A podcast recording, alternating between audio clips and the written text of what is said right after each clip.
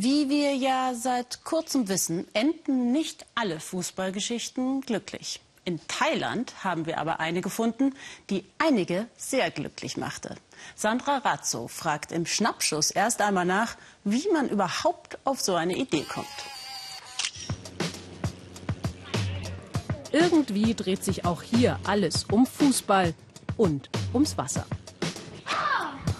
Ein Dorf auf Stelzen, Kopanier im Süden von Thailand, mit einem Fußballfeld auf dem Wasser. Wer hier mithalten will, muss mindestens genauso gut schwimmen können wie Fußball spielen.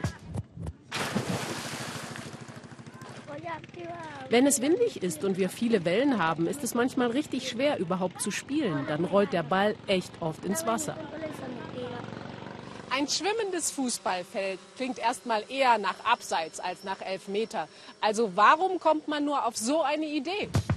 Das hat vor allem mit Prasit Hemin zu tun. Er ist in Thailand so bekannt, dass es sogar einen Kurzfilm gibt über ihn und die Geschichte des schwimmenden Spielfelds. Bei der WM 1986 packt ihn und seine Freunde das Fußballfieber. Sie wollen ihren eigenen Bolzplatz. Doch da gibt es dieses nicht ganz so winzige Problem.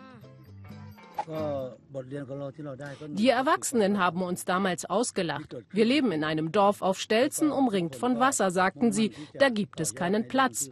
Aber davon wollten wir uns nicht abhalten lassen.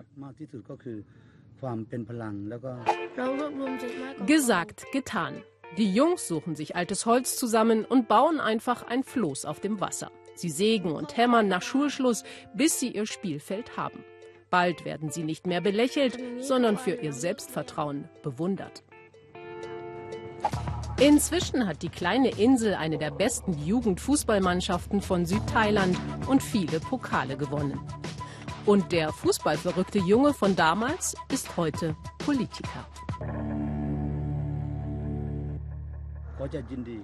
Das hat uns geprägt. Wir waren plötzlich nicht mehr die Insulaner, die Hinterwäldler, sondern haben allen gezeigt, was es bedeutet, ein echter Champion zu sein.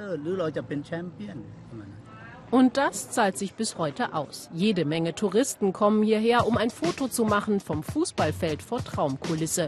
Und das bringt der Fischerinsel viele Einnahmen was Fußballleidenschaft so alles bewirken kann. Aus einer abseitigen Idee wird ein Volltreffer und ein ganzes Land ist stolz auf ein Dorf auf Stelzen. Inzwischen sind sie eigentlich nicht mehr auf ihr schwimmendes Fußballfeld angewiesen, doch es ist und bleibt einfach Kult.